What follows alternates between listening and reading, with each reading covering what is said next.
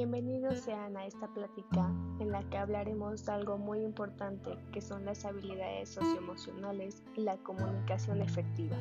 En esta ocasión hablaremos sobre una carta de una joven adolescente llamada María de una secundaria en la Ciudad de México.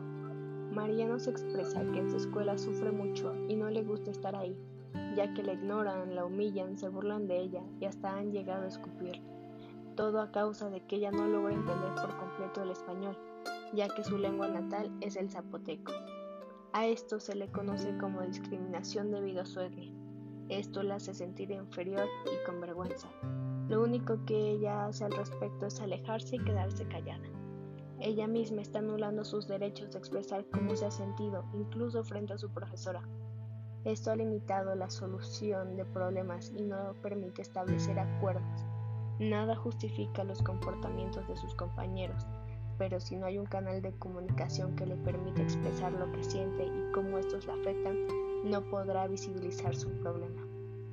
Las habilidades socioemocionales se pueden trabajar a cualquier edad, sin embargo, es durante la infancia que resulta más productivo adquirirlas.